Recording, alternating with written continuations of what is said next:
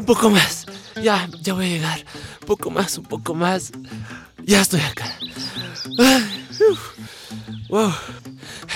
He subido hasta la punta de esta montaña para hacer una entrevista a la Pachamama. Este debe ser el mejor lugar. Y ahora, ¿qué hago? ¿Cómo le llamo a la Pachamama? ¿Por celular? No, no creo que funcione.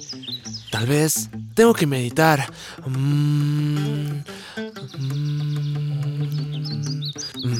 no, no funciona. Ya sé, voy a bailar. Ay, ay, ay, ay, ay, ay, ay, ay, ay, ay. Oh, ay, ay. No funciona. Ah, ¿Por qué no me contestas, Pachamama? O debería decirte Madre Tierra o Mamá Naturaleza. ¿Cómo te llamo? Eh, contéstame, por favor, mamita. ¿O es que ya no me quieres? ¿Estás vivo? Eh, sí, estoy, estoy vivo. Esto quiere decir que todavía te quiero. Pero, ¿por qué estás enojada? ¿Por qué crees que estoy enojada? Porque somos malos y contaminamos, y porque matamos todo y contaminamos todo. Tú mismo estás dando las respuestas.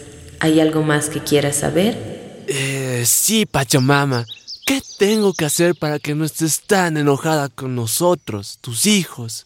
Ven más a menudo a visitarme y vamos a seguir hablando. Pero, ¿me vas a hablar o tengo que bailar o meditar o qué tengo que hacer para llamarte? ¿Tienes corazón? Eh, sí, yo tengo un corazón. Entonces, ahí me vas a encontrar. No necesitas cantar ni bailar ni meditar, solo sentir tu corazón. Entonces tengo que sostener mi corazón para llamarte. Haz lo que tu corazón te dice, siempre. Gracias, mamita.